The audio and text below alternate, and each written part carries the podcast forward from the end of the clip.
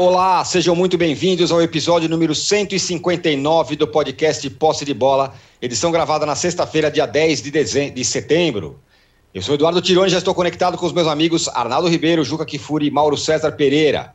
O Brasil meio que fazendo um dublê de Flamengo ali com Gerson, Everton Ribeiro, Gabigol, venceu o Peru sem grandes dificuldades. Mas o que virou notícia mesmo foram as declarações do Neymar depois do jogo. Ele, que virou o segundo maior artilheiro da seleção, maior assistente da seleção e o brasileiro com mais gols em eliminatória, reclamou que não é respeitado pela imprensa. O que mais eu preciso fazer para ser respeitado? Falaremos de tudo isso no primeiro bloco. No segundo bloco, vamos falar da polêmica da semana. O Flamengo, amparado em uma liminar do STJD, pretende colocar público no jogo contra o Palmeiras, contrariando uma decisão do Conselho Técnico da CBF, que havia determinado que só teria a torcida no campo quando todos os clubes da Série A pudessem ter esse benefício. Os outros 19 clubes da Série A foram contra o Flamengo, mas o Galo também garantiu torcida no seu jogo, caso o Fla use. Quem tem razão nessa história maluca é o que vamos falar. E no terceiro bloco, vamos falar das trocas de treinadores. O Diniz saiu do Santos e o Carilli foi contratado. O Lisca saiu do Vasco e o Diniz foi contratado. Ao final desse episódio, vamos lembrar, o Juca vai entregar o troféu Raton, Ratão de Bronze da semana. Já está aqui ilustrando o nosso Ratão de Bronze. Um recado importante, você que assiste a gravação do podcast pelo YouTube, não deixe de se inscrever no canal do All Sport. E você que escuta o podcast na sua plataforma predileta, não deixe de seguir o Poste de Bola. Bom dia, boa tarde, boa noite a todos. Juca, em campo foi um jogo meio sem graça, para variar, como todos os jogos da seleção. E o Neymar fora de campo, o Neymar reclamando. O Neymar tem razão de, de, de não entender o que mais ele precisa fazer para ser respeitado, como diz ele? Bom dia, boa tarde, boa noite. O Neymar precisa entender que, exatamente pelo talento que ele tem, se espera dele muito mais do que ele faz. E se espera dele não apenas que ele jogue para ele, mas que ele jogue para o time. Eu conversávamos antes de começar este posse de bola, e eu tenho para mim que o próximo jogo do Brasil contra a Venezuela, dia 7 de outubro, na Venezuela, provavelmente será a melhor atuação da seleção brasileira nessas eliminatórias, porque sem ele.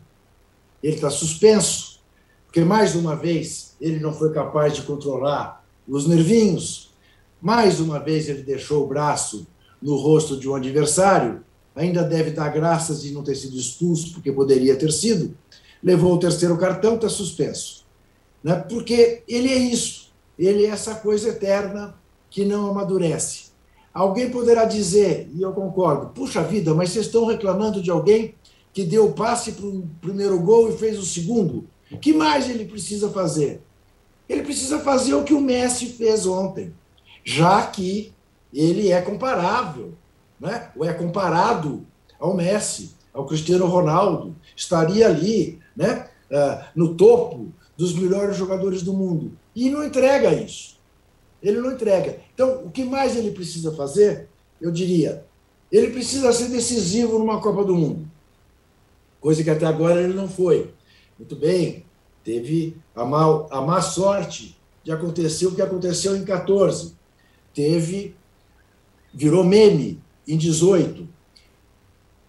O que se espera dele? Não é que eu exija que ele volte campeão do mundo do Catar. Não exijo isso de ninguém. Mas que ele seja mais coletivo, mais participativo e mais decisivo do que ele vem sendo na seleção brasileira. E, finalmente, ele precisaria, e isso ele não vai conseguir, já está na cara, ser, ter mais empatia com o povo brasileiro. Né? O Brasil é, vive a situação que vive e ele é incapaz de uma frase, de um gesto, de alguma coisa que lembre ao país que ele é um dos nossos, que ele é brasileiro em meio à pandemia. Então é isso. Né? Ele é essa figura voltada para si mesmo. Até no, no, no gesto que ele tentou de solidariedade ao Pelé, foi uma coisa esquiva, né? foi uma coisa de esguelha, porque ele é voltado para si mesmo, ele é voltado para o umbigo. E isso reflete né? na simpatia e na antipatia que as pessoas têm por ele, incluindo aí a imprensa esportiva. Né? Os críticos que ele criticou, como se ele não pudesse ser criticado. Agora, Mauro, e esses números todos no Neymar? São números muito bons, né? Acho que tudo bem, as seleções jogam mais agora, tal, mas ele tem números gigantes pela, pela seleção brasileira, embora não tenha título mundial. Zé, mas assim, a seleção faz muitos jogos, né? Então ele uhum. tem mais oportunidade, de fato, de fazer mais gols. Se tirar a média, a média dele não vai ser maior que a do Pelé. Mas ele vai passar o Pelé, como o Messi ontem passou o Pelé também, aí, como artilheiro de seleção. Acho que esses números, assim, eles não são tão relevantes por conta disso. A gente tem falado sobre. A seleção brasileira jogava até o final dos anos 70 é, cerca de 10 partidas no máximo por ano. E algumas temporadas até menos do que isso. Hoje ela joga pelo menos 16 jogos, partidas por ano. Ou seja, é, é, é, é o dobro do que o Brasil fazia naquelas temporadas de 8, 9 jogos. E se você pensar que a temporada, o ano tem 12 meses, mas você tem o mês de férias, em tese ali o período de, de pré-temporada, né? porque, ah, mas o Brasil não tem pré-temporada, mas os jogadores, a maioria deles joga na Europa, lá tem pré-temporada. E lá tem um período de pré-temporada, um período de jogos preparatórios para começar a valer realmente, né? É, então você tem aí, na verdade, o quê? Uns nove meses e pouco aí de, de futebol mesmo rolando, né? Começa lá para agosto termina em maio. Isso na Europa, onde jogam os, os principais e a maioria dos jogadores que, que o Brasil convoca para sua seleção. Então você tem aí, nove, dez, menos de 10 meses, você tem 16 jogos. É, é jogo para caramba. E o detalhe, esse foi o oitavo jogo do Brasil contra a fraquíssima seleção do Peru. Que é muito ruim, né? Peru, a do Chile está um horror. A da Bo... Ontem a Argentina, nossa, sensacional, Messi. Mas, gente, a Bolívia é um sparring. Jogando na altitude ainda consegue fazer frente, até incomoda. Mas jogando em Buenos Aires, um sparring legal pra caramba ver o Messi jogando e tal, fazendo três gols. Mas contra ninguém. Ninguém. Esses jogos não medem nada. Essa é a grande questão. E o Neymar, acho que até na minha, na minha visão, ele deixou até uma imagem que eu considerei positiva no último jogo do Brasil na Copa América, na né, derrota para a Argentina, porque o time era uma bagunça por responsabilidade do técnico, que fez péssimas alterações, e ele tentou levar o time à frente do jeito que dava. E não foi possível, mas ele tentou. Só que eram 800 atacantes, não tinha mais meio campo, era o Casemiro sozinho, depois saiu, não tinha ninguém. O, o Tite bagunçou completamente o time naquela ocasião. Ontem ele começou bem o jogo. Ele rouba a bola que origina, origina o primeiro gol do Everton Ribeiro, ele faz o segundo. Ele estava jogando até, digamos assim, pensando mais coletivamente. Depois que o Brasil faz 2 a 0 especialmente no segundo tempo, é uma preguiça danada. Acho até, não sei, não é justificativa, uma tentativa de compreender o que acontece com os jogadores. Mas me passa a sensação de que o fato de não haver desafio técnico gera uma certa acomodação, uma soberba. Então, é, é toques pouco produtivos, dele principalmente, né? Ele, ele, ele parte para. Teve uma bola ainda no primeiro tempo que ele levou, arrastou a bola para a ponta esquerda, chamando a marcação dupla dos peruanos. Vieram dois jogadores. Aí, quando os dois se aproximaram, ele tentou passar no meio dos dois. E o, Gabi, o Gabigol estava sozinho pedindo a bola à direita. Por que na origem do lance ele não tocou para o Gabigol e se deslocou para receber de volta, né? os dois fazerem uma combinação ali? Era o mais lógico. Mas não, ele preferiu o quê? Eu vou arrastar a bola, esses caras vão vir em cima de mim, se eu passo no meio dos dois, eu faço uma grande jogada aqui. Quer dizer, a preocupação ali na hora foi fazer uma jogada de efeito que não deu certo, ele foi uhum. desarmado. Uhum. Então, esse tipo de coisa aconteceu depois de todo o segundo tempo. E ele, ele é intocável. Contra o Chile, ele estava se arrastando, o técnico não o substituiu. Então, assim, a verdade é isso. Ele vive num universo paralelo, cercado de passas. Ninguém vai dizer nada para ele que não seja, sim, senhor, o senhor tem razão. A vida dele parece ser essa, né? Parece ser, não sei porque eu não convivo lá, pelo amor de Deus mas é, é, parece ser assim. E é, no ambiente da seleção brasileira, ele, ele é o dono, ele faz o que ele quer. O Tite demonstra para você não ter, não sei se a palavra coragem, autonomia, é, autoridade, sei lá qual é a palavra que pode ser mais adequada aí, mas ele, ele, ele não tira o cara e parece que ele não pode tirar. Sabe? Mesmo para preservá-lo, para evitar que ele leve um cartão vermelho, por, por pouco ele não levou no final. Né? Outra coisa também, a maneira que ele põe dedo na cara do, do, desses jogadores do Peru e tudo. Não sei se ele vai fazer isso se ele encontrar determinados adversários em outro, em outro tipo de jogo, é, especialmente pelo seu time. Como será também o comportamento dele no Paris Saint-Germain, agora com a chegada de outros jogadores, do Messi como estrela maior, né? que será o Messi, óbvio. Né? É, ele já perdia espaço para o Mbappé, ele pode virar o terceiro ali na, na, na hierarquia do talento e da, e da importância para a equipe. E também com a presença de jogadores como Sérgio Ramos, como liderança de vestiário em campo, que não costuma ser um sujeito muito adepto, digamos assim, a essas, coisas, essas performarias, né? O dribling inútil, tudo. É um jogador de, de ótimo jogador tecnicamente, como homem de defesa, mas jogador viril, que chega junto, que gosta do jogo sério. Né? É, e se você pensar na estrela do Real Madrid durante esse período de glória aí, com o Sérgio Ramos no time, o Cristiano Ronaldo é eficiência e objetividade o tempo todo, né? É o uhum. contrário disso aí. Você não vê o Cristiano Ronaldo, nem é o uhum. estilo dele, né? Fazer qualquer tipo de jogada dessas inútil. Ele vai para o gol o tempo todo e, e faz gol para caramba, decide jogo para caramba. Então, acho que é isso. Agora, ele vive nesse universo paralelo, né? O desabafo dele ao final do jogo é um negócio muito difícil de entender. o que, que ele quer, afinal? Eu não sei, nem quero entender, para ser sincero. Pô, vem se dando que ele pensa, que ele não pensa, porque realmente, ah, pelo amor de Deus, gente, ah, o que, que eu faço para essa galera me respeitar, não sei o quê. Até o Galvão Bueno discordou dele, olha só que coisa impressionante. Depois aí o Galvão Bueno começou a cornetar. o Galvão Bueno corneta o Neymar, tem alguma coisa errada, porra. Não é? É, depois daquela coisa do domingo, do, né, típico deles, né? Aliás, o típico deles, os argentinos, né? Porque os quatro fizeram lá. E, e, o que, que nós vamos pensar se alguém disser que é típico nosso fazer é, é, o que parte dos brasileiros fazem, né? Pedindo intervenção militar e outras coisas, né? Isso é típico nosso? Meu não é. É típico de alguns brasileiros, né? É a coisa da, generaliza da generalização, né? Quando resvala em xenofobia em alguns momentos. Então, quando até o Galvão Bueno corneta o Neymar, cara, é, é, tem alguma coisa errada aí com o Neymar. Porque você está conseguindo atrair críticas até de quem jamais vai criticar. A não ser quando o Brasil tomou de 7 a 1 eliminado da Copa, aí tem crítica, né? Mas é. depois de uma vitória sobre o potente time peruano, né? Muito ruim. As eliminatórias, gente, elas são mais ou menos como o Campeonato Carioca é para o Flamengo hoje, hoje, né? E o Campeonato Mineiro é para o Atlético. Qualquer coisa que o Brasil faça ali não, não, não vai aferir tecnicamente a capacidade da equipe. Não vai, porque não tem desafio. Os adversários são muito ruins. Aí quando tem um adversário que pode enfrentar o Brasil, enfrenta, que é a Argentina, aí é bom para os dois, né? Porque os dois poderiam protagonizar um jogo ali que um vai tirar algo do outro.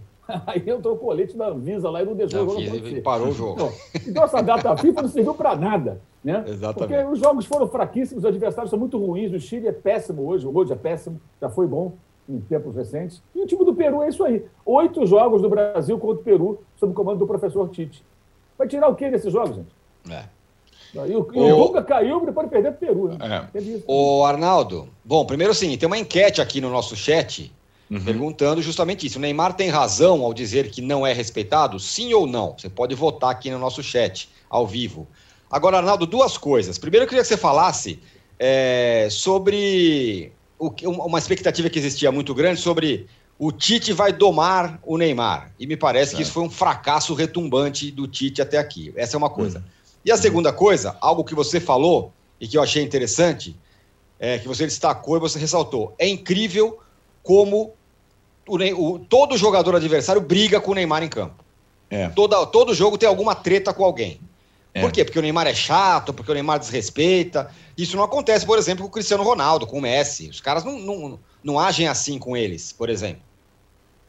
Pois é. Antes de entrar no Neymar, eu acho, pegando o gancho do Mauro, eu acho que a data FIFA serviu sim para algumas coisas. E eu tenho, é, digamos, é, me preocupado, não me preocupado, mas me atentado a algumas, alguns detalhes, até das entrevistas do Tite é, e das observações em campo nessas três partidas, esse tempão com os jogadores juntos, fora as expressões externos que ele usou de novo, o último terço, isso para mim eu não consigo entender mesmo, mas a prática, o sinal dessa data FIFA era diante da impossibilidade de convocação de nove, dez jogadores que atuam fora, a necessidade de o time ser um pouquinho melhor, mais criativo do meio para frente. Isso o Tite falou na primeira entrevista, antes do primeiro jogo da seleção brasileira contra o Chile. Contra o Chile foi um desastre no primeiro tempo. E aí, no segundo tempo, entrou essa meio que base do Flamengo que você citou ali, Tironi, no início do podcast, no início da conversa. E acho que depois do jogo contra o Peru, que concordo com o Mauro, não afere dificuldade real, mas o Tite não está digamos, se importando com isso. Para ele, o time foi mais criativo com essa base meio Flamengo. Meio Flamengo por quê? É Cristiano, Cristiano. É o Casemiro, que foi o companheiro do Cristiano. É Casemiro e Neymar e o resto, que hoje é um resto base Flamengo. Foi um resto base Flamengo. Paquetá, Gerson, Everton Ribeiro e Gabigol. A gente está falando aqui muito do Neymar, sendo que o principal personagem da data FIFA do Brasil foi Everton Ribeiro. E eu vou chegar no Neymar. Não. O Neymar, com as declarações, com a birra, com o cartão amarelo, ele roubou a cena do Everton Ribeiro. E assim vem sendo. Nenhum outro jogador na seleção brasileira pode se destacar, entre aspas. O Everton Ribeiro foi o grande vencedor dessa data FIFA. O Everton Ribeiro é virtual novo titular da seleção brasileira. A seleção brasileira, muito provavelmente na próxima partida contra a Venezuela, sem o Neymar, ou depois, quando o Neymar voltar, vai jogar com Everton Ribeiro e Neymar e mais, e mais um atacante. Que pode ser até o Gabigol, que também ganhou pontos na data FIFA. Então tem algumas questões, porque o, o Brasil não tem outras partidas, só tem essas. E a presença do Everton Ribeiro em campo, ela distribui a responsabilidade de armação da seleção brasileira, primeira coisa.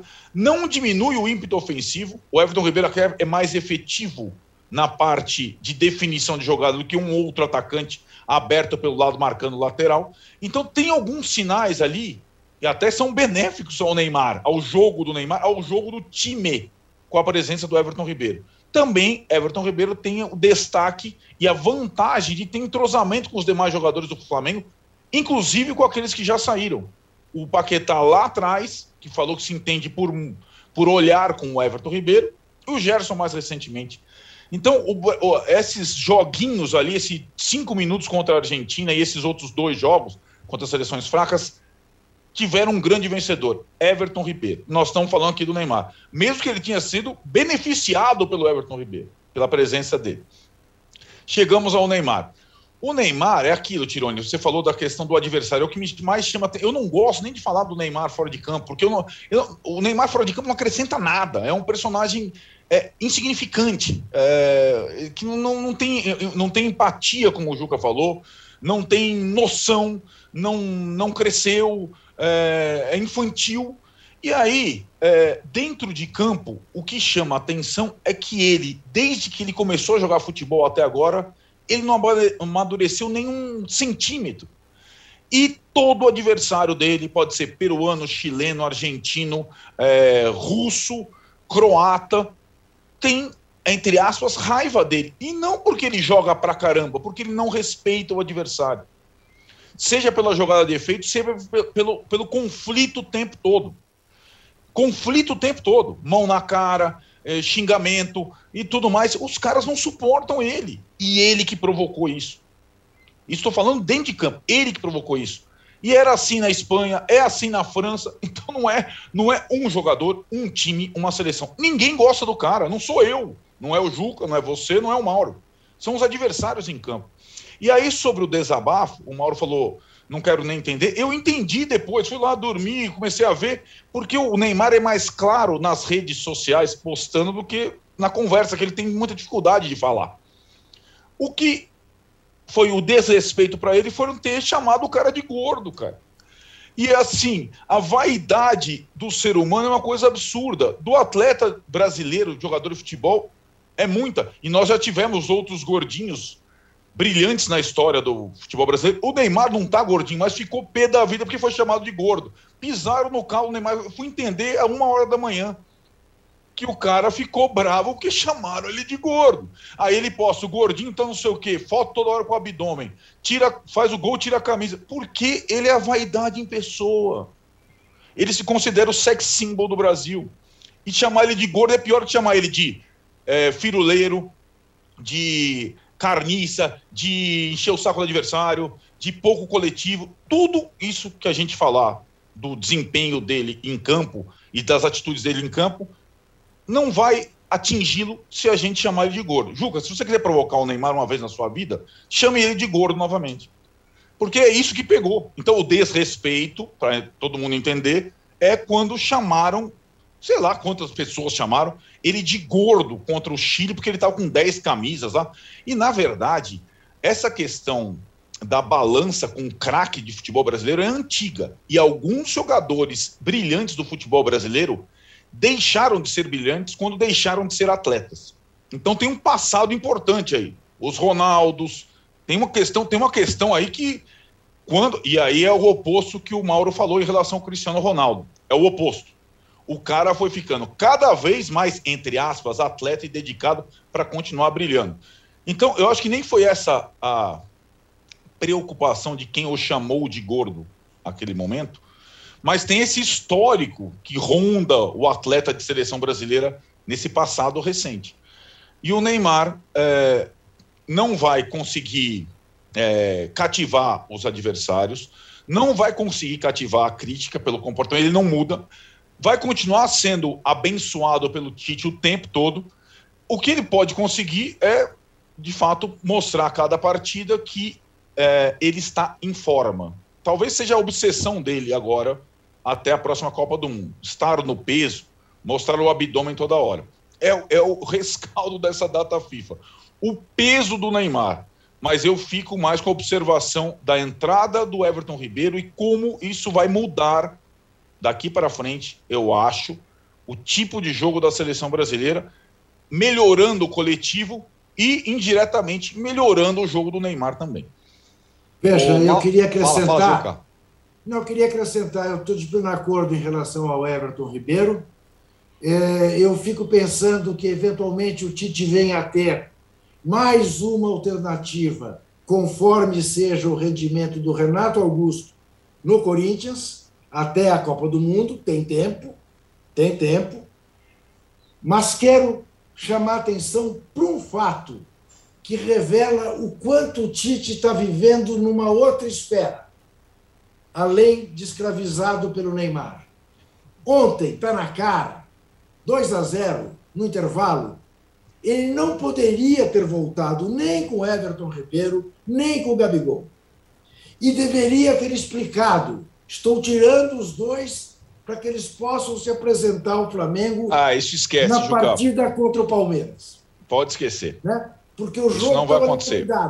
É. Ele não fez isso. Quer dizer, não vai é fazer. incapaz de fazer um gesto de marketing. Não fará. Com a maior torcida do país dizer uhum. vou preservar os dois rubro-negros no jogo contra o Palmeiras. Uhum. O Everton, o goleiro, nem precisa porque não está trabalhando mesmo, deixa ele lá.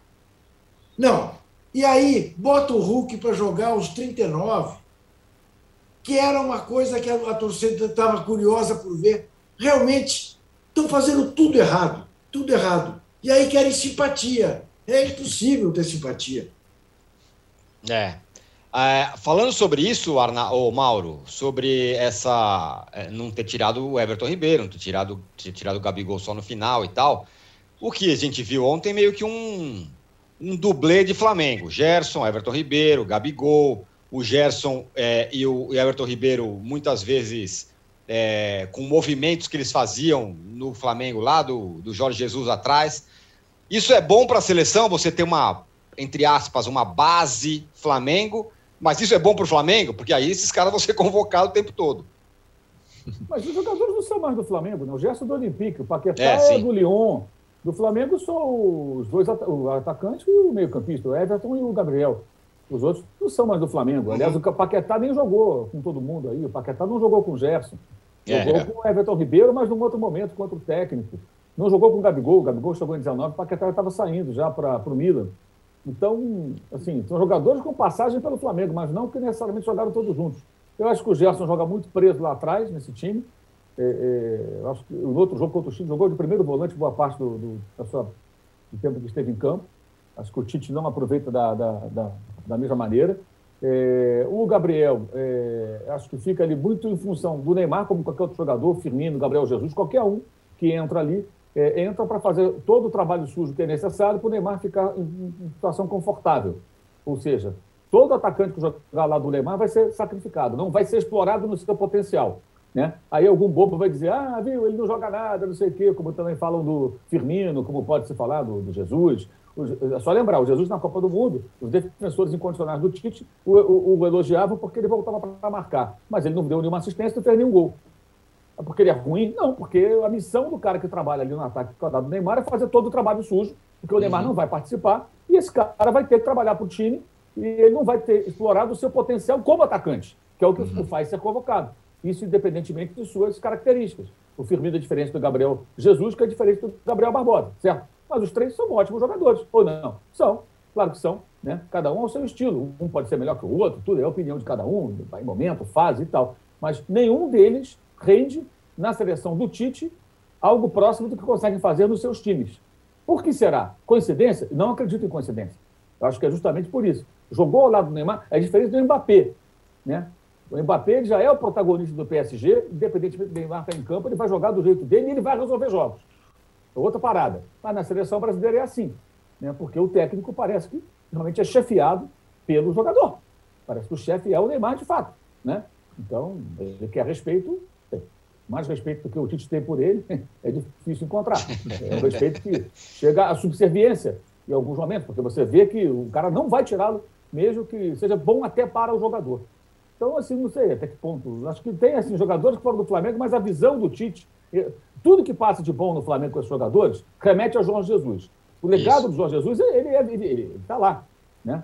Vai uhum. dos técnicos utilizarem ou não é, algo que resta ainda do time de 2019. Nem jogar igual a 2019, mas é, o, lembrando, antes do Jesus, a Rascaeta não jogava junto com o Bruno Henrique, não podia jogar, certo? Hoje ninguém vai falar essa bobagem, que eles não podem jogar juntos, pelo contrário. Então o técnico encontra já esse problema, entre aspas, isso não é um problema, claro, por isso as aspas, solucionado, e por aí vai, né? E daí vai. É, é, é o Tite pensa tudo muito diferente. Gente, o Brasil ontem fez de novo aquilo. Quando estava à frente do placar, o Brasil volta a marcar no seu campo. Ele não marca lá em cima, ele não, ele, ele não insiste em agredir o adversário, em tomar a bola no campo de ataque, em ocupar todo o campo de ataque e mostrar: eu sou melhor que você, eu vou meter gol nesse time do Peru e vou atropelar. Não, não. Ele recua, ele espera, ele, ele flerta com o perigo. Aí o time peruano, ruim toda a vida, fica jogando bola na área. Numa bola vadia daquela, de repente, um lapadula da vida faz um gol. Não aconteceu, mas poderia ter acontecido. Tomar gol daquele time é um vexame, seria um vexame. Quer dizer, é a, maneira que ele pensa. O Tite, comprovadamente, é, é na seleção brasileira, tá, para mim está bem claro. Tá? Eu tinha essa dúvida, hoje não tenho mais. Ele é um ótimo técnico no, no clube. No Corinthians, pode ser, poderia ser em outro clube. No Corinthians ele foi brilhante, sem dúvida alguma. Mas a seleção brasileira, você seleciona jogadores, você tem um material humano mais, mais farto, e a expectativa sempre vai ser mais alta, ainda mais jogando contra esses timecos da América do Sul.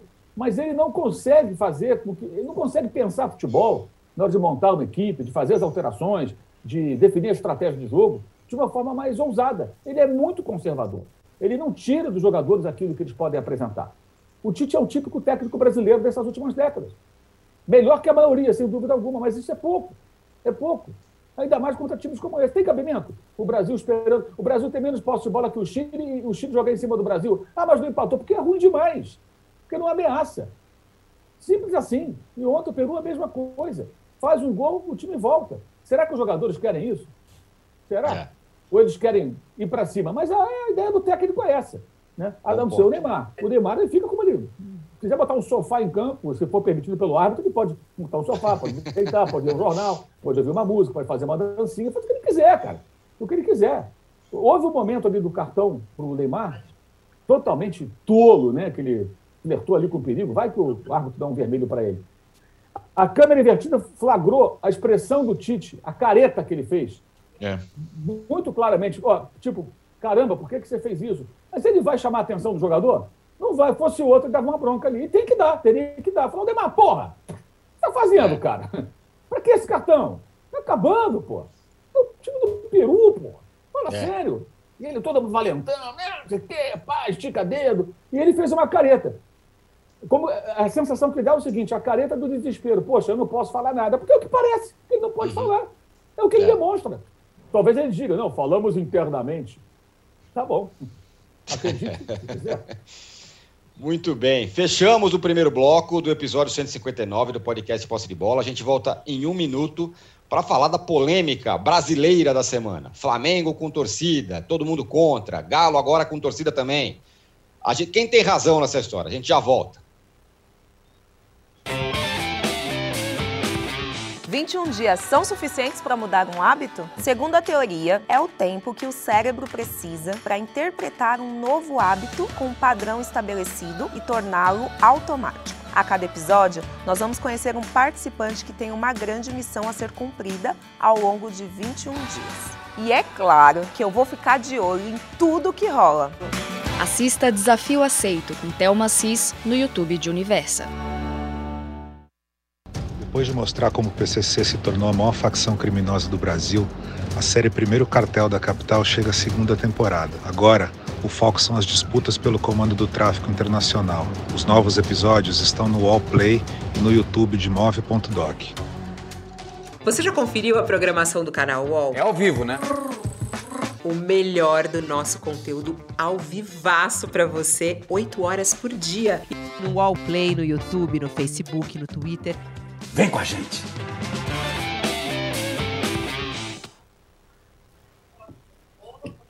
Estamos de volta para o segundo bloco do episódio 159 do podcast Posse de Bola. Como todo mundo sabe, o Flamengo conseguiu uma liminar para que tenha público no seu estádio, já que o estado do Rio de Janeiro permite agora que tenha público nos estádios. Os outros 19 clubes do, do, da, da Série A não toparam, ficaram revoltados com isso. E a pergunta que eu faço para o Mauro, já para o Mauro de cara, é a seguinte: Mauro, quem tem razão nessa história?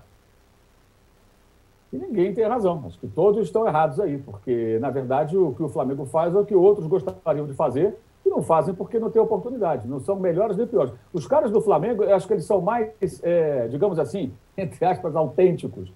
Eles não estão nem aí porque a gente está pensando. Então a gente vê que é assim. Agora, se o Dória aqui em São Paulo permitisse público, eu não acredito que os times de São Paulo fossem ter essa postura tão nobre, entre aspas, porque não é a tradição deles.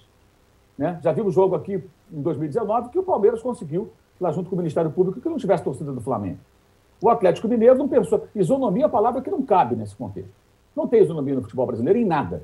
Em nada. Doping financeiro, né? é isonomia. Times, times que contratam jogadores que não conseguem pagar e ganham títulos com isso. Corinthians 2015, Cruzeiro 17, 18. Doping financeiro. Depois a história bomba. Quer dizer, você teve um time que não podia comprar, aquele que teve um time dentro das suas possibilidades, honrando seus compromissos, perdeu o campeonato para você que comprou, teve um time que não podia, que não podia pagar. Não tem fair play financeiro. Regulamento geral das competições diz que o próprio jogador tem que denunciar o empregador, né? sem pedir demissão, claro, né? É, é, para que o clube seja punido. Está lá, só leu o RCB. É, é, é R, né? Não é isso? RGC. Regulamento Geral das Competições. Lá tem um item que fala sobre isso. Já há algumas temporadas que é assim. Então, assim, é óbvio que o Flamengo está errado, o Flamengo deveria ir à reunião, discutir com seus pares, se é que dá para chamar assim, e colocar seu ponto de vista e tentar chegar num consenso. Mas, por outro lado também, essa postura, estamos unidos, queremos a isonomia, isso para mim é tudo conversa fiada. Ninguém quer isonomia, todo mundo quer levar algum tipo de vantagem, porque os dirigentes do futebol brasileiro fazem parte da nossa sociedade, onde a maioria das pessoas quer levar vantagem. Salvo um ou outro. É assim que funciona. Né? E a gente às vezes espera que no futebol essas pessoas tenham uma postura que nem poucos têm no dia a dia, na política, na vida profissional, no ambiente do mundo corporativo, em vários lugares. Então, assim, isso não é uma defesa, por favor, tá, com relação aos cartórios do Flamengo, muito pelo contrário. Repito, acho que eles deveriam ter ido à reunião, deveriam ter discutido com os demais, colocado seu ponto de vista. Mas eles não pensam assim, não agem assim, eles demonstraram várias vezes, vão na marra e que se dane. Agora, ninguém pensou em isonomia quando o Flamengo jogou contra o Defesa e Justiça. E típico deles, argentinos, né, típico deles, né, é claro que eu estou fazendo uma ironia, jogaram sem público lá em Florencio Varela e com público em Brasília. E o mesmo para o Atlético Mineiro. O prefeito Alexandre Calil, ex-presidente do Galo, autorizou público e o River Plate, típico deles, jogou sem público no Monumental de Nunes mas jogou com um público, aliás, um público muito empolgado, próximo do campo, torcendo muito pelo Galo, como né, nos bons tempos, antes da pandemia, e o Galo foi para a semifinal da Libertadores. Houve isonomia? Então, isonomia para quem, meu irmão? Quando te interessa? Não, são várias situações. Tem isonomia quando um time. Tem, é, é, aí vale para o Flamengo vale para o Atlético, por exemplo. Tem seu elenco esfacelado por cinco, seis convocações para seleções e os campeonatos continuam. Dessa vez parou mas está acumulando o jogo aí para fazer quatro jogos numa semana, como o Flamengo fez no ano passado. Tem isonomia? Não tem. E eu, como já tenho dito, essa questão das convocações não afeta só quem cede os jogadores, afeta também os adversários. Porque quem enfrenta esses times desfalcados tem a sorte de enfrentar, da tabela, colocar esses confrontos no período de Copa América, como foi o Data FIFA, pega esses times fortes desfalcados. E os outros pegam esses times fortes, eventualmente, inteiros, quando não é período de data FIFA. Isso gera um desequilíbrio, claro, porque alguém tem a possibilidade maior de pontuar contra essas equipes que cedem muitos jogadores para as seleções e os outros têm uma chance menor, porque pega o time inteiro. Então, isonomia não existe no futebol brasileiro. Não tem isonomia. Então, o discurso da isonomia, para mim, ele é extremamente falso. Hipócrita, até quando parte de dirigentes que também estão querendo puxar para o seu lado. E acho também que a estratégia de todo mundo esperar que, que o futebol, é, para ter, todo mundo possa ter, acho muito discutível. Mas acho que eles nem discutiram isso. A preocupação é o seguinte: se ele vai ter e eu não tenho, eu não aceito. E não vem cá. Qual é a nossa estratégia para, primeiro, ver uma forma razoável e segura, é com duas doses de vacina, é com teste PCR? Como é que funciona isso? Qual, qual a saída para a gente? Ah, temos aqui essa saída. Na Inglaterra está assim, na Alemanha está desse jeito, nos Estados Unidos funciona desse jeito. Acho que essa deveria ser a discussão já há muito tempo.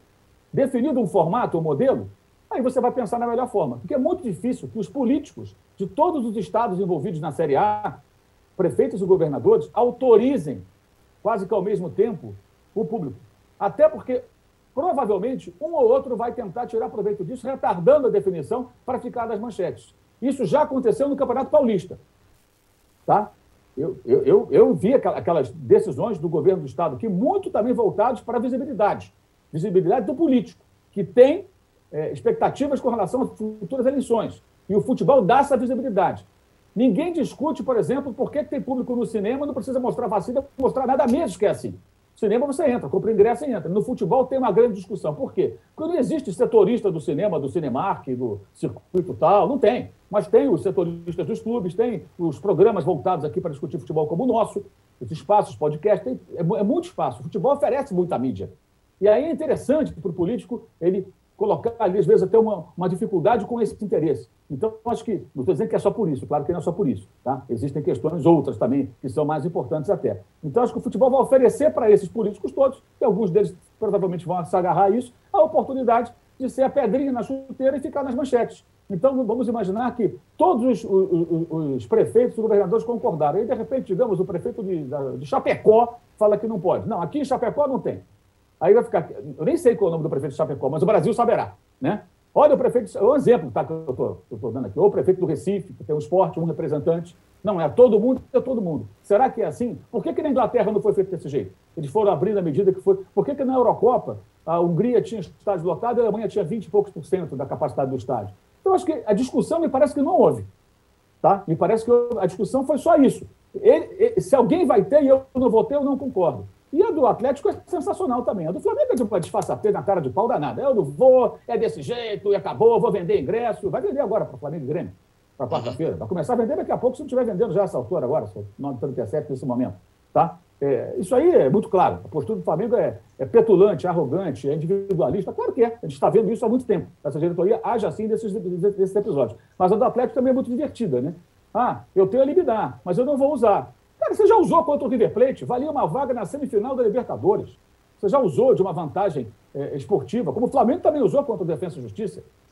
Então vai falar agora em isonomia? Muita cara de pau, de todos eles. Para mim, ninguém tem razão aí. Você pode até fazer um ranking dos mais errados. Aí vai dar a opinião de cada um. Mas eu não vejo ninguém com razão. Sinceramente, não vejo. Muito bem. Ô, Juca, é... você disse que o Landim, presidente do Flamengo, está se transformando no Eurico do Flamengo. O Eurico Miranda, ex-presidente do Vasco, durante muito tempo, que, que, que transformou no Vasco no, no, na, no time mais odiado do Brasil em determinado momento. Pergunta é: vale a pena ser o Eurico do Flamengo para conseguir os seus objetivos no atropelo, como disse o Mauro? Não, aí é que tá, é de uma burrice extrema, né? Porque um, com quem não é anti-Flamengo, não tem essas bobagens de ser anti, é, e que vinha, já não é de hoje, né? É querendo ver os jogos do Flamengo, porque é o melhor time que tem para você ver jogar. Então, vai tendo simpatia né, pelo, pelo Flamengo, vem esse arrogante né, e faz isso. Quer dizer, aquilo que o Eurico Miranda fazia de charuto, ele faz com taça de vinho branco, ou com gin tônica, sei lá. Né?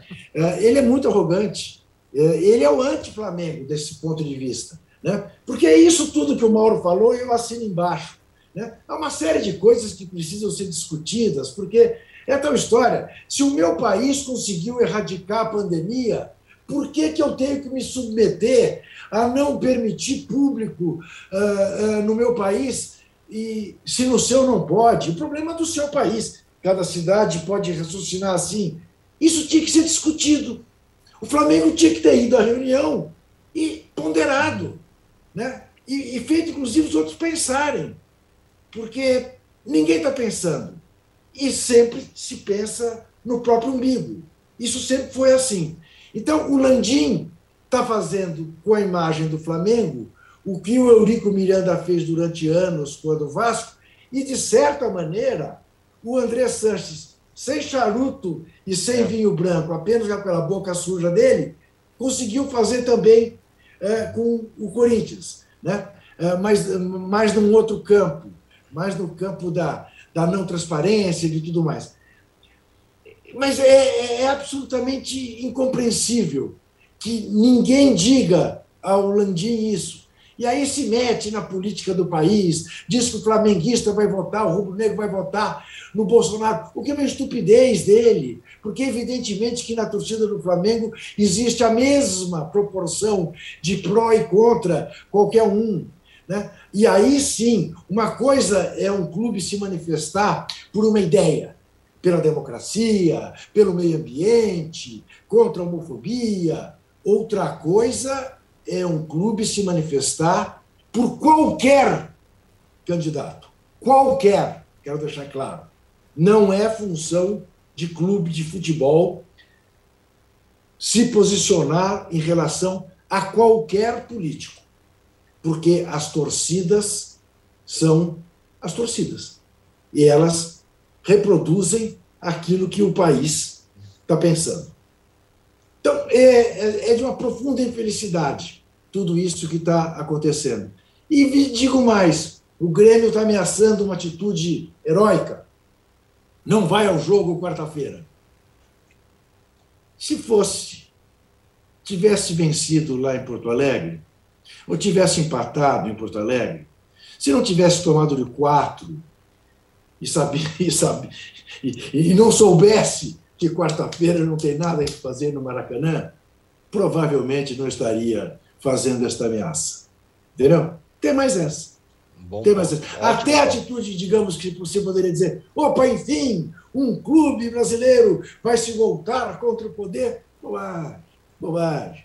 É. É, vai se poupar. O que, que eu vou fazer no Maracanã? Tomar mais quatro? Ou nem que não seja para tomar mais quatro.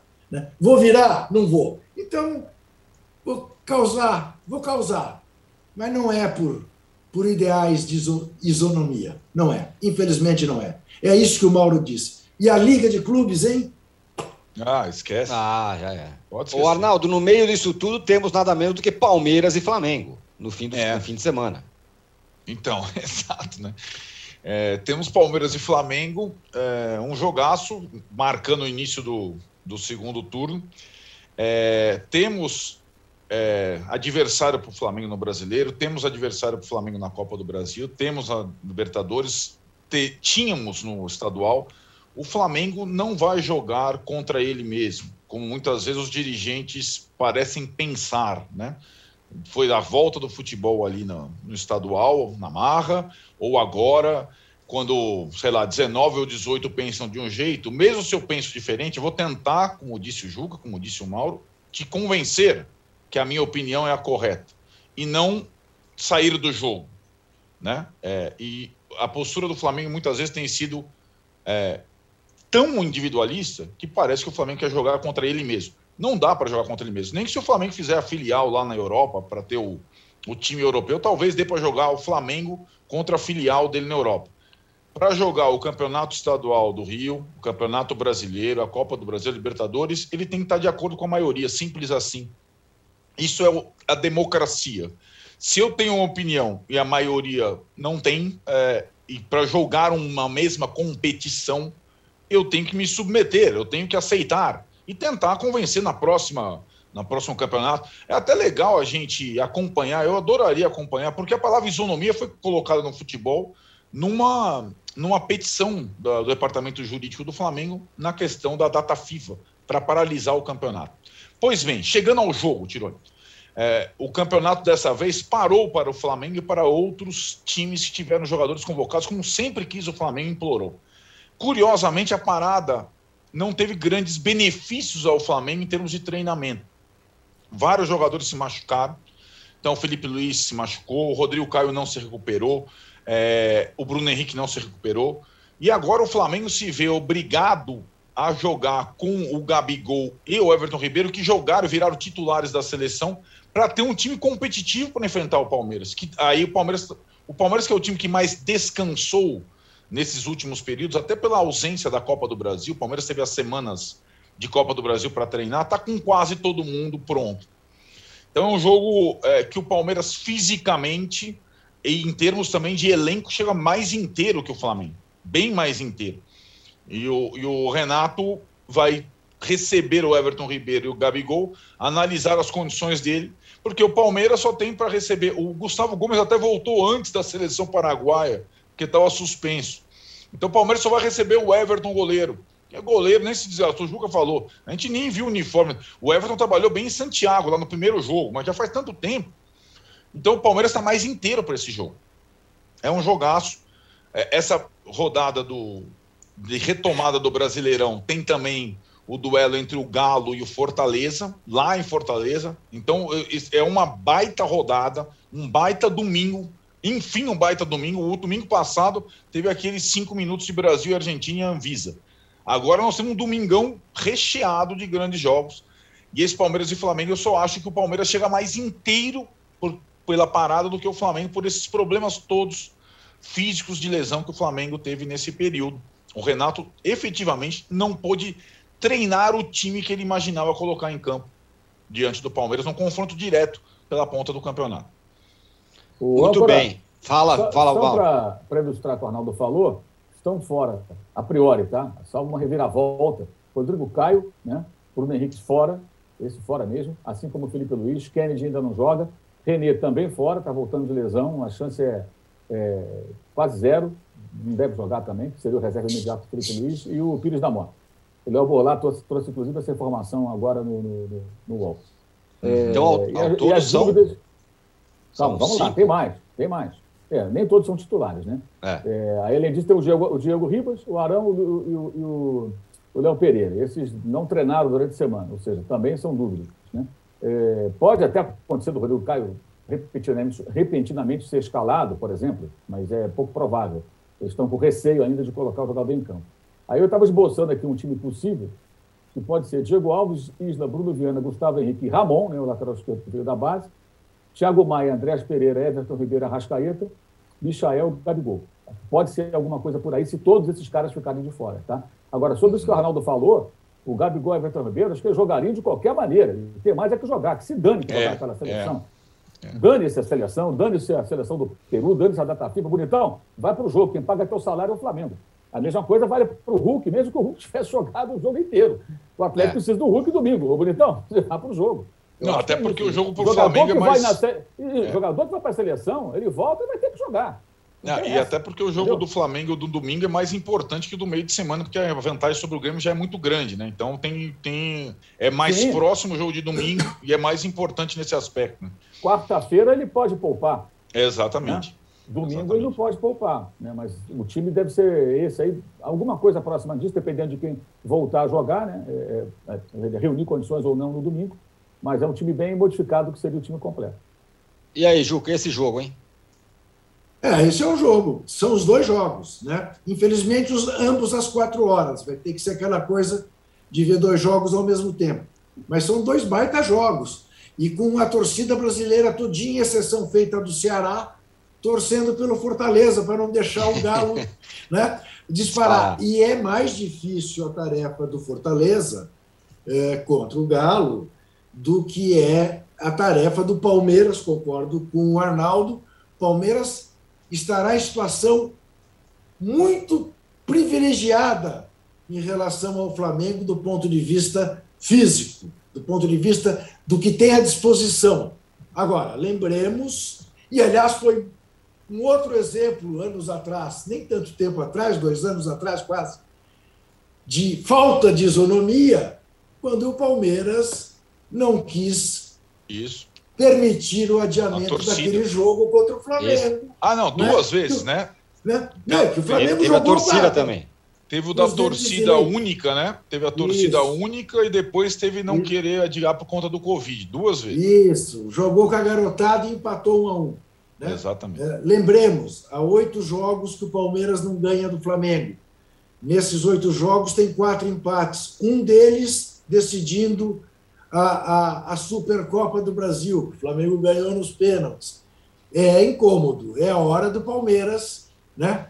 É a hora do Abel Ferreira ganhar uma vez do Flamengo, coisa que até agora ele não conseguiu.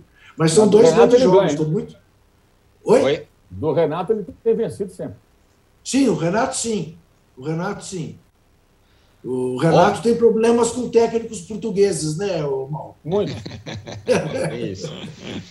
Muito bem, senhores. Fechamos o segundo bloco do episódio 159 do podcast Posse de Bola. A gente volta em um minuto com as seguintes atrações: Carilli no Santos, vamos falar, vai dar certo? Diniz no Vasco e a atração mais esperada da- da- do dia de hoje, a entrega do ratão de bronze. Já voltamos. Um passado, mas em algum momento da história esse passado se perdeu. Mas um teste como esse, ele não, não abre uma clareira na mata, ele abre uma avenida. Quatro exames de DNA. Eu acho que a galera não acredita muito nisso, não, tá? Eu não tava muito. Eu falei, gente, será que o exame vai mostrar de onde eu sou? Uma busca. Quando chega um exame de DNA e me diz que eu sou 90% africana, a ciência está dizendo que ela é capaz. O passado se reconecta com o futuro. Como se fosse um, um desafio agora, falar, irmão, é o seguinte, você tem Nigéria e você tem sua avó. Dá um jeito pra você ligar esses dois pontos. Tá aí. Se tem uma política de ressarcimento o Estado brasileiro podia fazer, é esse. Um pacote de exame de DNA para todo mundo e para toda a população negra brasileira. Pericles, MC Carol, Eliana Alves Cruz, Yuri Marçal. Origens. Quem não sabe de onde veio, não sabe pra onde vai. Assista no YouTube de Movidoc.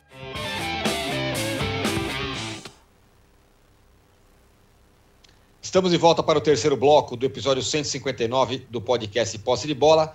Eu gostei daquela. Oi, fala, Mauro. Só, só um minutinho. É, eu procurei no, no, no regulamento das competições o item é, que o Grêmio alegava que para não jogar quarta-feira e poder entrar no tapetão, tá? É, co- consegui agora aqui o documento, que na verdade é o protocolo de recomendações para retorno de público aos estádios. Eu não achei isso no site da CBF, talvez tenha sido incompetência minha, mas consegui isso agora com o pessoal do Grêmio, tá? Acabaram de me passar. E aí tem o item que é muito claro, eu acho que mostra como a diretoria do Flamengo pode estar cometendo um ato de irresponsabilidade caso o Flamengo seja punido no tapetão. Porque a classificação está praticamente nas mãos, foi 4 a 0. Aí, para colocar público, o Flamengo vai desafiar o seguinte item. Em partidas de ida e volta, né, mata-mata, no caso de um dos clubes envolvidos não, não obter autorização pelo órgão sanitário local para receber público no estádio, ambas as Isso. partidas não terão público. Exemplo, Ih. o clube, o clube A da, uni- da unidade da federação número 1 tem permissão pela autoridade sanitária local para receber no máximo 20% do estádio. O clube B não tem permissão para receber público, 0%. No caso de confronto entre as equipes no formato eliminatório de volta, a Copa do Brasil, nem clube A nem clube B poderão receber público nos seus respectivos estádios. É muito claro, o texto não deixa margem de dúvida. Sim, É, ô Mal. e, e o Ô, Flamengo, Mauro, é claro, o Flamengo é já claro. deve estar vendendo ingresso ou vai começar a vender. Já perguntei, Mauro. inclusive, a- a- a- ao clube, ao Flamengo, sobre isso. Até agora me disseram que vão, vão vender os ingressos. Então, quero deixar aqui registrado, de público, que esse item me parece que dá sim razão. Não sou advogado, não sou do STJD, mas me parece muito claro que o, o- o item dá razão ao Grêmio. Então, eu não entendo que maluquice pode ser essa de peitar uma situação dessa para arrumar um problema que não existe, sendo que os atletas já construíram uma vantagem enorme de 4 a 0. Então, Perfeito. por que, que o Flamengo está fazendo isso? O torcedor do Está Flamengo fazendo, tem que se ligar, tá fazendo tem que porque se quer se valer, questionar, e questionar o quer se dirigente. valer de Pra que a isso? justiça, que a justiça comum vale mais do que o regulamento do futebol. É uma estupidez. Vai quebrar a cara, evidentemente. E, Bom e- ponto, viu? Fala, e, e, e passará, se não tenha dúvida, a ser perseguido dentro da CBF, né? pela afronta. É uma estupidez. É o Eurico Miranda invadindo o campo, que nem avisa. É, é isso. Dane-se. Ah, olha, eu tenho uma liminar. É uma burrice. É uma burrice. Fosse, fosse um item que desse margem à interpretação, Não, não dá dúvida, não me não parece tem claro. dúvida. Para mim está muito claro, muito, muito, muito claro. Tá? E o Grêmio vai correr atrás dos seus interesses, o Rodrigo Bolsonaro Claro. já disse que vai correr atrás. Tudo bem. É óbvio que vai. Agora, eu queria dizer, para que isso? Ou então vou vender ingresso e amanhã vamos desistir? Já houve uma maldade com torcedores de vários pontos do Brasil. Outro dia eu até retuitei o de um, um torcedor do Flamengo de Belém do Pará. Os caras compraram ingresso e tal, passagem, ingresso não, passagem, hotel para Brasília, para ver Flamengo e Barcelona de Guayaquil. Aí o jogo é removido para o Rio de Janeiro. Quer Pois é, as pessoas pois já é. ficaram com um bilhete aéreo na mão, um hotel reservado, já fizeram despesa Vão, o cara vai estar lá em Brasília e é no Rio. E, e, esse cara talvez fosse até o Rio, né? Se possível. É, é, é, se tivesse a possibilidade de acompanhar, de obter um ingresso. É, é, isso, isso é um desrespeito com o torcedor. E isso é uma maluquice, gente. Isso é uma maluquice. O, o item do regulamento é muito claro. Muito claro. Então tá aí, ó. Informação então importante, portanto, o item do regulamento que pode deixar essa coisa mais enroscada ainda é, na questão do público nos estádios. Bom, é, eu vou fazer uma pergunta, e gostei daquela história de fazer pergunta, a mesma pergunta para todo mundo. Primeiro para o Juca, como sempre. Juca, quem tem mais chance de sucesso? O Carilli no Santos ou o Diniz no Vasco? Então, eu acho que o Santos acertou 100% de contratar um técnico realista que vai botar o Santos fazendo jogo de segurança, dane-se o DNA ofensivo, para tentar especular numa bola e manter o Santos na primeira divisão, que é esse o risco concreto do Santos, e acho que pelas mesmas razões o Vasco errou. Entre o Gordiola e o Diniz, deveria ter ficado com o Gordiola, era uma chance, não é hora de fazer experimentação, romantismo. O, o, o Diniz, na segunda divisão, com o Vasco do jeito que está, não me parece que seja o cara ideal para o Vasco contratar. Eu teria contratado o Guto Ferreira. Muito bem. Arnaldo? Eu conjugo totalmente. Eu acho que para o teu time, para o meu time, é, o Carilli é mais interessante, é mais cirúrgico. É, se você tiver uma situação como a que o Santos está. E o Diniz é bom, como eu falo, é melhor para o time dos outros, para assistir jogo, entretenimento. É, possibilidades, etc. e tal. E o Diniz só vai para o Vasco é, por conta do Alexandre Pássaro, que foi quem o contratou e o bancou o tempo todo no São Paulo, o executivo de futebol do Vasco hoje, com plenos poderes, numa aposta arriscada do Vasco, muito arriscada. É, eu acho que com o Carilho o Santos não cai e com o Diniz o Vasco não sobe. Essa é a minha impressão. E aí, Mauro? É, assim, o Vasco, o Vasco hoje ocupa a posição, nono colocado, né? É, até eu escrevi sobre isso no blog essa semana. Na última década, nenhum time que, a essa altura, com 23 rodadas, né, 23 jogos disputados, ocupava a nona colocação, conseguiu acesso. É evidente que a história não vai se repetir eternamente, mas acho que isso dá bem a, a, a noção do quão difícil é o acesso do Vasco. Né? O Vasco vai ter que fazer uma campanha totalmente diferente daquela é, é, dos outros times que estiveram nessa situação nos últimos 10 anos disputando a Série B em pontos corridos no Campeonato Brasileiro. É muito difícil. Então, o Fernando Diniz terá que promover no Vasco uma, uma, uma reação instantânea que não me lembro de, na sua trajetória como técnico, ele ter conseguido isso em clube nenhum. Chegou e, pum, mudou completamente. E a questão também da, da maneira como ele pensa as suas equipes, né, que é bem diferente do, do Lisca. Então, tem que ser uma mudança, pode ser uma mudança muito brusca no meio de um campeonato com pouco tempo. Acho que não sei se, pelas circunstâncias, se essa é a melhor opção. Me parece bem, bem arriscado. É, o Vasco pode pensar no ano que vem, o Vasco tem que pensar numa solução para ontem. Enfim. E o Santos é mais ou menos nessa linha que o Duca falou, né? Ele, ele rompe com a ideia do DNA ofensivo, etc. e tal. Eu imagino que o Carilho vai utilizar de métodos mais pragmáticos, um jogo mais calçado na defesa. É, e tem também uma meta importante, que é eliminar o Atlético Paranaense, que perdeu seu técnico, vive uma crise técnica tremenda, perdeu para o Cascavel do Campeonato Paranaense, vem numa sequência de maus resultados do brasileiro, despencou da tabela. Então, os dois estão vivendo uma crise técnica e, e, e tiveram técnicos indo embora. Está 1 a 0 para o Atlético. Dá para o Santos? Claro que dá. Vai jogar em casa. E essa já é a primeira missão do Caribe, fazer o Santos avançar na Copa do Brasil, para enfrentar Flamengo ou, quem sabe, o Grêmio, depois dessa situação do tapetão. A gente não pode é descartar o Grêmio, falta. não. Ô, Juca, espero que você já tenha lustrado bastante o, o ratão de bronze e a gente quer, tá todo mundo muito curioso para saber, para quem vai o troféu Ratão de Bronze desta semana? Vários candidatos, hein? Não, mas eu vou dividi-lo desta vez, não. Oh, vai dividir? dividir. É, Olha só. Vou dividir em três partes. Três partes. Uh, o calcanhar fica com a CBF que nega o que todo mundo sabe, que atentou até a última hora com o governo brasileiro autorização para o jogo do domingo contra a Argentina. Boa. O peito do pé, aqui onde tem o laço, com a AFA, que fez a bobagem né, de omitir aquilo que todo mundo sabia, que os quatro jogadores vinham de Londres. Não era nem segredo de polichinelo. E o bico para Anvisa, que teve 72 horas para impedir aquela palhaçada, fez a palhaçada e encontra oficialistas que ainda defendem a entidade. Uma entidade dirigida por um almirante que de saúde pública entende tanto como eu de plantação de ovo e que jamais tomou nenhuma medida, por exemplo, contra o presidente da República, que diariamente né, desobedece às ordens sanitárias vigentes no país. Então, CBF, AFA e Anvisa, a eles o nosso troféu desta semana. Tá aí. Ratão de bronze, portanto, dividido nesta semana para em três partes iguais.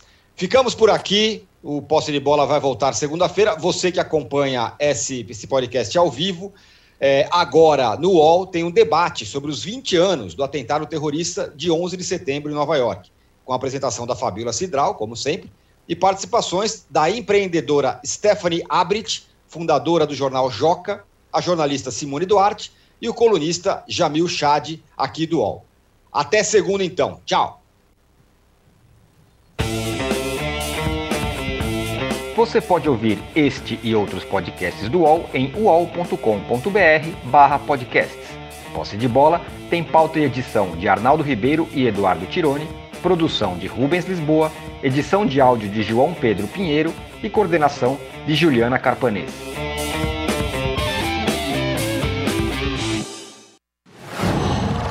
Qual?